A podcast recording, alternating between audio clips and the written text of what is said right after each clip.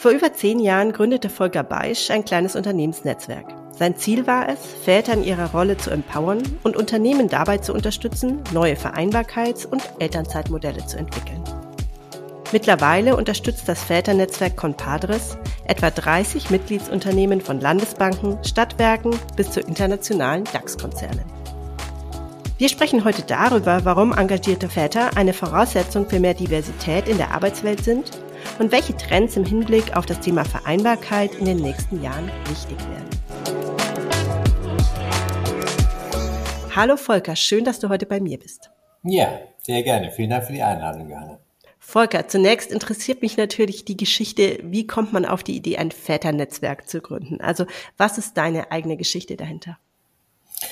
Ja, es beginnt natürlich mit der Geschichte meiner eigenen Vaterschaft, äh, beziehungsweise man kann schon fast sagen mit der Schwangerschaft meiner ersten Tochter, ähm, wo meine Frau und ich uns ja wirklich auch ganz bewusst entschieden haben, dass wir beide äh, drin bleiben und beide aber auch aussteigen wollen. Also sie hat das erste Jahr Elternzeit genommen, ich das zweite. Im ersten Jahr war ich schon, äh, habe ich schon eine Viertagewoche gehabt. Ich war damals angestellt. Ähm, auch als Führungskraft. Und genau, das war insofern schon ein, ein gewisses Einleben. Und dann gab es im zweiten Jahr den Wechsel. Und aus dieser äh, Erfahrung heraus, weil vor 20 Jahren oder 21 Jahren hat man natürlicherweise als Vater noch nicht selbstverständlicher, so wie man es heute ja auch tut, äh, Elternzeit genommen und vor allen Dingen noch nicht ein Jahr ähm, Elternzeit. Und das war so ein bisschen der, der Beginn der ganzen Reise. Und dann daraufhin im zweiten Jahr habe ich tatsächlich dann auch das äh, Projekt äh, erstmal einen Verein gegründet. Dann habe ich wirklich äh, gemerkt, wir müssen irgendwie, es geht nicht über diese Elternschulen oder Familienbildungsstätten, sondern wir müssen in Unternehmen. Und 2005 habe ich dann tatsächlich auch schon äh, die erste Unternehmensberatung gegründet. Wir haben in Hamburg zwei große Unternehmen gehabt, Hamburg Wasser und Airbus äh, Deutschland. Die haben wir beraten, als erstes überhaupt in Deutschland und auch eine Studie gemacht. Das war eigentlich das Spannendste. Und da haben wir dann die beiden Unternehmen, dann kam Datev noch dazu, drei Jahre begleitet. Und haben wir gemerkt, Mann, das ist ja ein spannendes Thema. Und die Väter wollen ja wirklich irgendwie beraten werden. Und die wollen wirklich auch eine Vereinbarkeit von Beruf und Familie auch umsetzen für sich. Natürlich noch damals nicht so wie heute, aber dann kam 2007 natürlich auch das Elternzeitgesetz, das neue von von der Leyen, ne, mit den 12 plus 2. Und das hat quasi wirklich so einen Schub dann auch nochmal gebracht. Natürlich nicht nur für uns, sondern auch für die Unternehmen. Und dann haben wir gesagt, ey, warum machen wir das nicht eigentlich äh, noch für mehr Unternehmen? Und haben dann die Unternehmensberatung gegründet 2010 und äh, 2011 haben wir dann quasi das bundesweite Netzwerk gestartet, damals wirklich mit vier, fünf Unternehmen. Ja, und heute, du hast es äh, ja auch schon gesagt, äh, sind wir schon über 30 und haben im Moment wirklich eine ganz, äh, so eine Anfragewelle, kann man sagen, ähm, aufgrund natürlich auch von Corona. Ja, also spannend. Ich finde natürlich auch äh, schön zu hören, so dass es auch da aus deiner eigenen Historie rauskommt, das Thema. Das ist, glaube ich, immer sehr glaubhaft natürlich zum einen und zum anderen weiß man wirklich, wovon man spricht. Ich glaube, das ist ganz wichtig bei so einem Thema.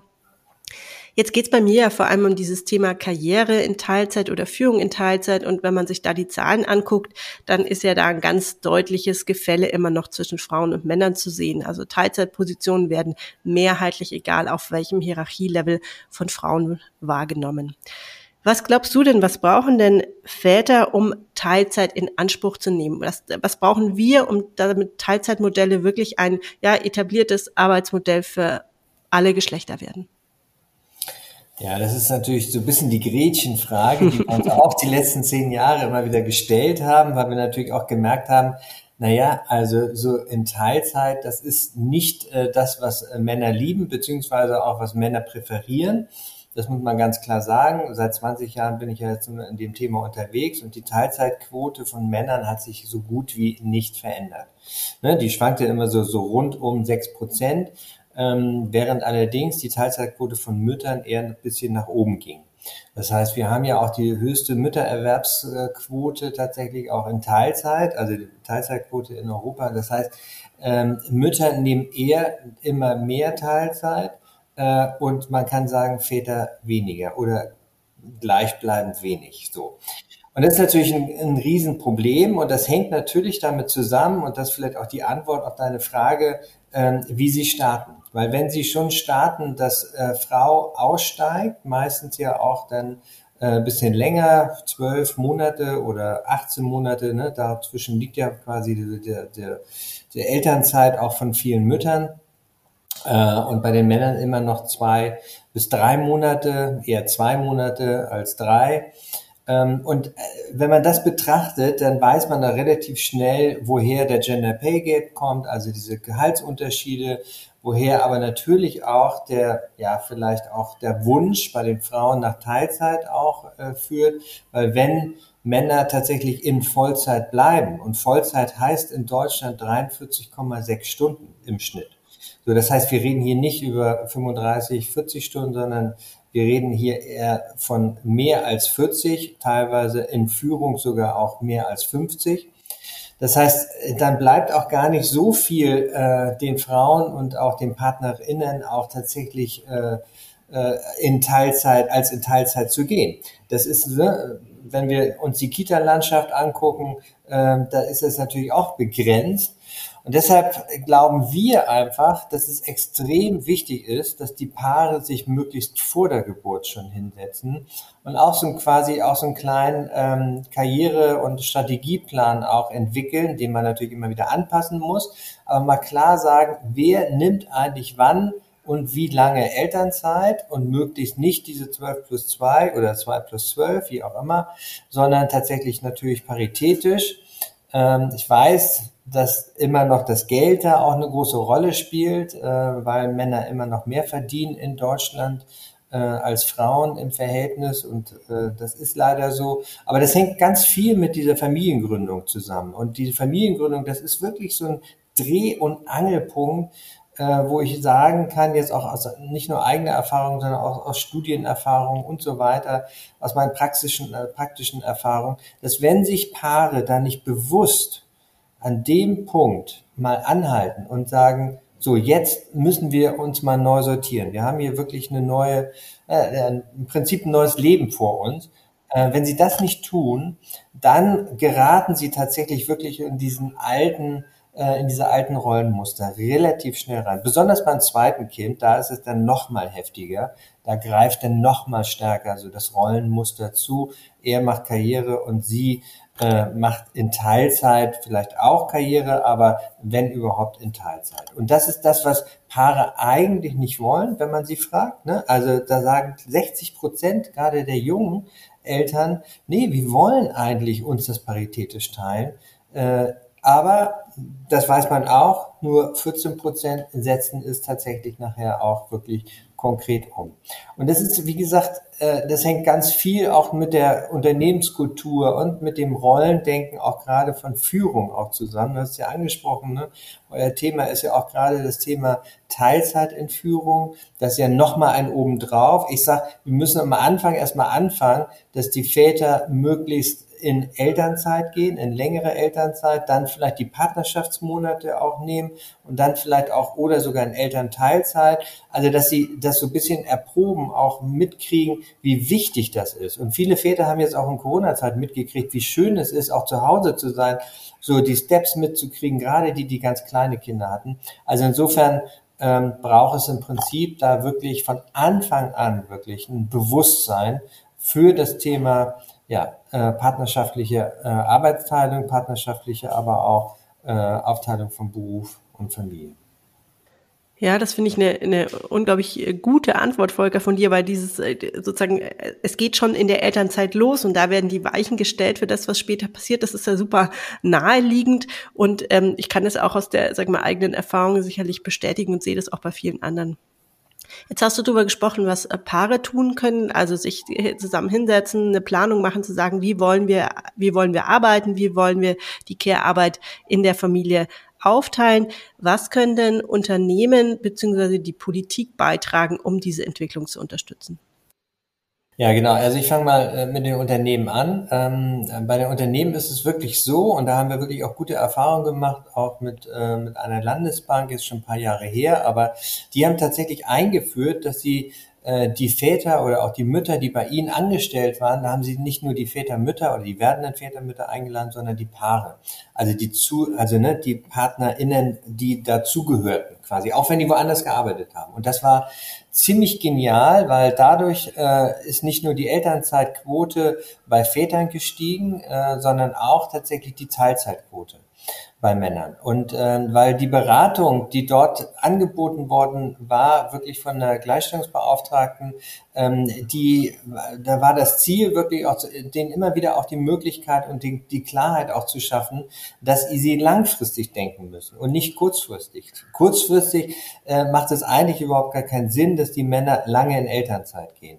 So. Aber ich meine, ein Leben, ne, unser Leben oder Partnerschaftsleben oder auch mit Kindern äh, hört ja nicht nach zwei, drei Jahren auf, sondern äh, geht lange weiter. Und wir wissen einfach inzwischen, und ich meine, du weißt es äh, besser wie ich, als ne, Frau ist es total wichtig, von Anfang an auch die Rente auch im Blick zu behalten. Und auch gerade, ähm, wenn es darum geht, tatsächlich auch, wenn der Mann mehr verdient. So, und das ist ein schwieriges Thema tatsächlich auch für Paare. Aber ich bleibe mal jetzt bei den Unternehmen. Die Unternehmen können tatsächlich auch dafür sorgen, dass äh, die Frau drin bleibt und der Mann auch raus kann. Ähm, und deshalb ist es so wichtig, dass die beraten werden, dass die professionell beraten werden und natürlich auch ganz klar von den Unternehmen, also auch von der Geschäftsführung, vom Top-Management signalisiert bekommen, wir wollen hier eine partnerschaftliche Vereinbarkeitspolitik bei uns durchsetzen. Also das muss eine ganz klare Botschaft am besten vom CEO, vom Geschäftsführer, äh, vom Top-Management auch sein, weil dann trauen sich tatsächlich auch erst die Paare und vor allen Dingen die Männer, äh, auch tatsächlich diesen Schritt auch zu gehen, weil es ist immer noch so, äh, verrate ich jetzt auch keine Geheimnisse irgendwie. Und gestern gab es ja auch eine neue Studie ne, zum Thema Diskriminierungserfahrung von Eltern. Da wurde es auch nochmal bestätigt, dass viele Väter tatsächlich doch auch natürlich Angst haben vor diesem Schritt einer längeren Elternzeit, weil nicht nur bei den Müttern ist es so, dass sie teilweise dann nach der Elternzeit nicht unbedingt äh, willkommen geheißen heißen. Also, mhm drücke das mal ganz vorsichtig aus, äh, sondern auch bei den Vätern ist es halt auch so, dass da ziemlich dumme Sprüche nach wie vor auch fallen, gerade von den Vorgesetzten, aber auch von den Kollegen. Deshalb braucht es einfach eine klare Botschaft und es braucht eine Kommunikation. Also es braucht wirklich auch äh, Role Models. Es braucht wirklich eine Kampagne innerhalb des Unternehmens, wo auch dann äh, äh die Männer wirklich auch mittelfristig merken, ja, das ist wirklich ernst gemeint. Das ist wirklich nicht nur mal dahergesagt, ne, auf einer Sonntagsrede, äh, auf einer Sonntagsrede quasi, sondern das ist wirklich auch ernst gemeint. Und noch viel mehr wünschen wir uns natürlich klar von dem Unternehmen, dass sie äh, so ein Konzept wie sei es die Mitgliedschaft im Väternetzwerk oder zumindestens wie gesagt auch äh, Beratungsangebote äh, einkaufen, damit die Paare von Anfang an auch wirklich gut beraten werden. Das ist die Unternehmensseite. Die politische Seite, ähm, da ist ja eine schon heftige Diskussion auch gerade im letzten Jahr gewesen, als es darum geht, äh, ne, wer hat die besten Konzepte, äh, welche Partei hat die besten Konzepte, wer wird denn gewählt. Und das beste Konzept hatte tatsächlich die Grünen, äh, die hatten nämlich dieses Konzept 8 plus 8 plus 8, also insgesamt 24 Monate Elternzeit bezahlt, 8 für sie, 8 für ihn und 8 zusammen. Ähm, aber nach, der, nach den Koalitionsgesprächen äh, wissen wir inzwischen, sind sie ziemlich auf dem Teppich gelandet. Äh, und äh, wir haben jetzt tatsächlich in dem Koalitionsvertrag eine Erhöhung von zwei auf drei Monate so der Elternzeit. Das ist natürlich alles andere als paritätisch. Das dient nicht der Gleichberechtigung. Und das ist das, was wir uns eigentlich wünscht, gewünscht hätten. Und wo wir auch ziemlich, auch von den Grünen, muss ich ganz ehrlich sagen, auch ziemlich enttäuscht äh, sind. Wir haben ja eine grüne Familienministerin, jetzt wieder eine neue. Inzwischen die neunte übrigens in den letzten 20 Jahren, seitdem ich äh, Vereinbarkeitspolitik mache. Das äh, spricht auch schon Bände. Und deshalb, ähm, da ist nicht so richtig viel Verlässlichkeit, auch seitens der Politik. Jetzt gab es irgendwie den ersten Referentenentwurf, das stand auch im Koalitionsvertrag, sollte eine Vaterschutzfreistellung geben, auch für die ersten zwei Wochen. Die äh, tauchte plötzlich gar nicht mehr auf. Das habe ich gestern erfahren irgendwie. Da soll es aber nochmal ein Gesetz geben, wo es dann darum geht, um sogenannte eine Partnerschaftsfreistellung, also auch zweiwöchig. Das soll jetzt wohl doch noch dieses Jahr irgendwann kommen. Also ich sag mal, diese zögerliche Haltung, die wir insgesamt in der Politik leider wahrnehmen, äh, die spiegelt sich auch sehr, sehr stark auch im Bereich der Vereinbarkeit oder im Familienministerium. Und deshalb bin ich auch so ein bisschen skeptisch, ob wir darauf warten sollten, auf politische Rahmenbedingungen, die wir eigentlich brauchen, die auch andere Länder schon lange wieder gesetzt haben, sage ich mal, und wirklich weit vor uns voraus sind. Ähm, oder ob wir nicht tatsächlich wirklich jetzt mit den Unternehmen, und das ist ja auch unser Ansatz, äh, viel stärker in den Austausch gehen sollen, weil die sind unter Druck. Die wollen die besten Leute jetzt haben, die jungen Leute irgendwie auch. Die werden weniger. Das ist ein Riesenvorteil. Wir haben ja so einen Arbeitnehmermarkt inzwischen auch, wo sie es auch bestimmen können. Und ähm, insofern bin ich eher der Hoffnung, dass die Unternehmen im Moment da auch agieren und Anreizsysteme schaffen, um tatsächlich Väter länger in die Elternzeit zu bringen, äh, wenn die Politik das selber nicht schafft. Hm. Ja, bin ich absolut bei dir. Ich glaube auch, dass die Rollen der Unternehmen da wichtig sein wird in den nächsten Jahren, weil wir sonst einfach nicht schnell genug vorwärts kommen. Und du hast ja schon den Druck, den Marktdruck beschrieben, der eigentlich schon längst da ist. Jetzt habt ihr 2021 wieder eine Studie durchführen lassen und ähm, mich interessiert natürlich jetzt, was waren denn die Ergebnisse der Befragungen? Einiges hast du, glaube ich, schon angeteasert, aber was sind so die Kernpunkte, die diesmal rauskamen? Genau, du sprichst die äh, Forsa Trendstudie an, die wir zu unseren Zehnjährigen veröffentlicht haben ähm, und die uns schon überrascht haben von der Deutlichkeit. Das muss ich ganz ehrlich sagen. Ähm, man ist jetzt nicht unsere erste Studie gewesen. Es gab etliche Studien, wo wir gesagt haben, ja, das hätte ich jetzt erwartet eigentlich so. Aber, und das ist vielleicht auch das Besondere, wir haben halt das erste Mal nicht Väter und Mütter befragt, sondern ähm, werdende Väter und werdende Mütter. Das heißt wirklich eine Zielgruppe, äh, die ungefähr zwei bis fünf Jahre, nicht ungefähr, sondern konkret zwei bis fünf Jahre auch im Unternehmen schon drin ist.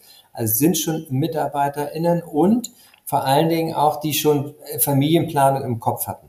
Ne? Also nicht so ganz junge, die gerade vom Studium kamen und jetzt erstmal so ein bisschen sich vielleicht auch die Spuren verdienen wollen, äh, sondern wirklich schon, äh, die auch schon ein bisschen länger und denken, ah ja, jetzt könnte der Zeitpunkt eigentlich sein, wo ich mal über Familienplanung nachdenke.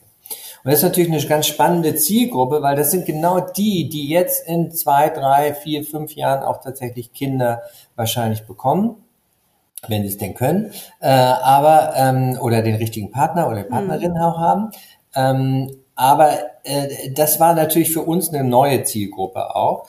Und da war deutlich, also sehr, sehr deutlich, das kann man schon zusammenfassend eigentlich sagen, dass das eine Generation ist, zumindestens jeder zweite von denen, die tatsächlich viel, viel partnerschaftlicher denken, viel paritätischer auch denken. Und das kann sich, ne, das kann man an Zahlen natürlich sehr konkret festmachen, nämlich, ähm, dass allein irgendwie jeder zweite Vater gesagt hat, sie wollen sich die Elternzeit paritätisch, also 50-50 äh, auch aufteilen.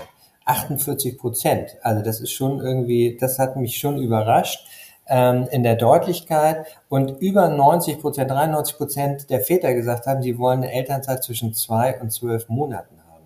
Auch hier schon auch die Tendenz zu sagen, ne, sich zu verabschieden von diesen zwei Monaten eher in Richtung drei, vier, fünf, sechs oder wie auch immer oder auch paritätisch, so wie sie hier zweite Vater sich das auch wünscht. Das ist übrigens ganz ähnlich wie bei Müttern. Also da kommen wir in ganz ähnliche Sphären, sage ich mal, wie, wie bei den werdenden Müttern. Die haben nämlich auch zu 53 Prozent gesagt, sie wollen das paritätisch. Also es ist nicht so, dass ne, alle Mütter das wollen, äh, Parität. Ähm, das ist nämlich ganz interessant. Jetzt natürlich nur die Frage, finden sich die beiden irgendwie, ne? die 40 und die 53 Prozent, so dass sie wirklich eine paritätische Lösung für sich tatsächlich, also ein 50-50 ungefähr, auch äh, umsetzen können und durchsetzen können. Das ist die spannende Frage. Und ähm, dann gab es noch viele, viele weitere äh, Informationen. Du kannst vielleicht den Link ja auch nochmal dann äh, hinterlegen gerne, äh, weil es ist sicherlich äh, würde jetzt zu weit führen, jedes einzelne. Aber ich glaube, so insgesamt kann ich wirklich so sagen, äh, die gehen viel, viel stärker davon aus, auch, dass das kommt. Weil wenn, ähm, wenn es nicht kommt, dann sind sie auch bereit, viel eher bereit als die Generation vorher, den Job zu wechseln, nämlich 60 Prozent. So, und das finde ich schon massiv und das hört man jetzt immer wieder auch. Und er sagt, äh, viele sagen dann ja auch, na ja, ich weiß ja nicht, ob das tatsächlich auch, äh, äh, wenn das denn soweit ist, ob sie dann wirklich auch umsetzen. Aber wie gesagt, wir haben diesen Arbeitnehmermarkt und die sind viel konsequenter, diese Generation, als noch meine oder vielleicht auch eure, die jetzt schon auch Kinder hat. Ähm, insofern wäre ich da als Unternehmen sehr, sehr, sehr vorsichtig, äh, zu, mal darauf zu vertrauen, zu sagen, oh ja, mal gucken, äh, vielleicht kommt es ja auch gar nicht so. Es wird kommen. Und äh, die werden dann tatsächlich die Unternehmen sich aussuchen, die nämlich solche attraktiven Modelle, wie zum Beispiel jetzt auch ne, SAP, Sanofi, Vodafone haben, die ja wirklich schon so diese Anreizmodelle haben, wo die Väter und Mütter 16 äh, Wochen äh, in Elternzeit gehen und ein volle, äh, volles Gehalt bekommen. Also sage ich mal, äh, das ist ein Trend, der wird zunehmen und deshalb glaube ich auch, sollte man die Generation, auch, auch die Studie sehr ernst nehmen, ist repräsentativ irgendwie auch. Und insofern, äh, ja, bin ich schon sehr gespannt, wie jetzt natürlich auch die Entscheidungen, auch die politischen Entscheidungen auch laufen. Also auch die Studie haben wir natürlich auch der Politik, der Politik zur Verfügung gestellt. Ähm, da bin ich schon gespannt, ob die da überhaupt auch ernst, das so ernst nehmen, dass sie das dann konkret auch umsetzen. Weil das wäre eigentlich jetzt genau der richtige Zeitpunkt, den Schritt hin zu einer paritätischen Elternzeit wirklich auch zu machen. Ja, absolut. Und ich glaube auch, dass diese zwei Jahre Pandemie da einfach ihr, wie du hast es vorhin schon gesagt, ihr Teil beigetragen haben. Männer haben plötzlich erlebt, wie ist es denn, mehr von den Kindern zu haben, die mehr zu sehen und auch mehr zu erleben, was eigentlich ja. Vaterschaft bedeutet. Und ich ja, kann mir gut vorstellen, dass das auch einen wesentlichen Einfluss hat. Vielleicht zum Abschluss noch eine ein bisschen persönlichere Frage, Volker. Was ist denn dein wichtiges, wichtigstes Ziel im Hinblick auf das Thema Vereinbarkeit? Was wünschst du dir denn vielleicht deine, für deine eigenen Kinder?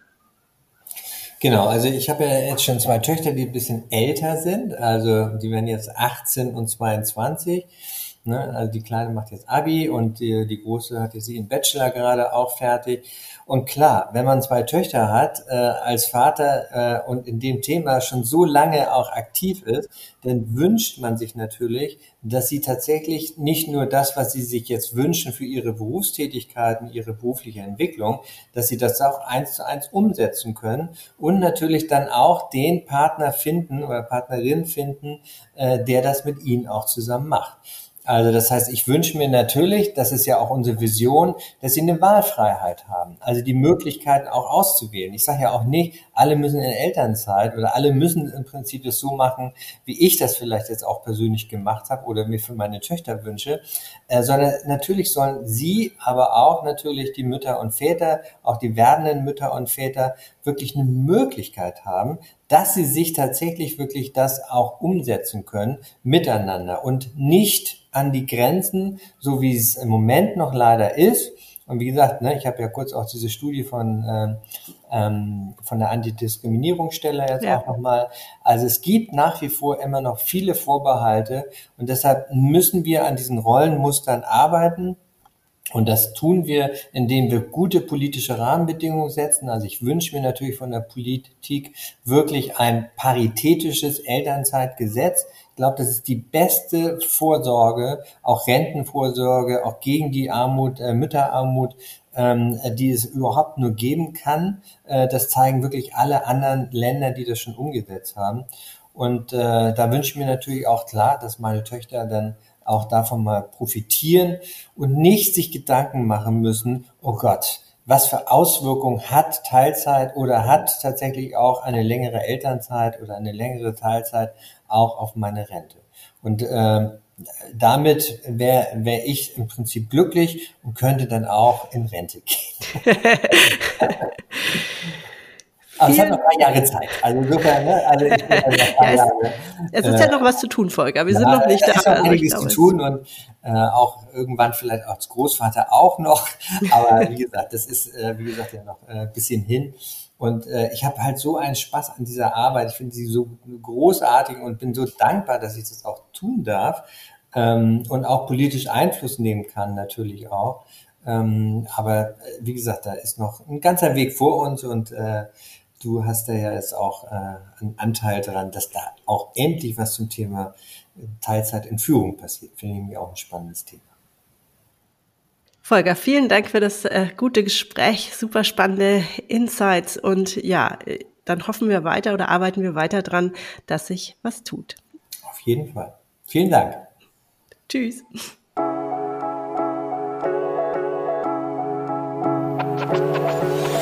Wenn du ab jetzt regelmäßig Tipps und Wissenswertes rund um das Thema Führen in Teilzeit erhalten möchtest, dann abonniere meinen Podcast und verpasse keine Folge mehr. Und wenn dir eine Frage zum Thema unter den Nägeln brennt, schreib mir gerne eine E-Mail. Die Adresse findest du in den Show Notes. Mein Name ist Johanna Fink und ich unterstütze dich dabei, als Führungskraft in Teilzeit erfolgreich durchzustarten.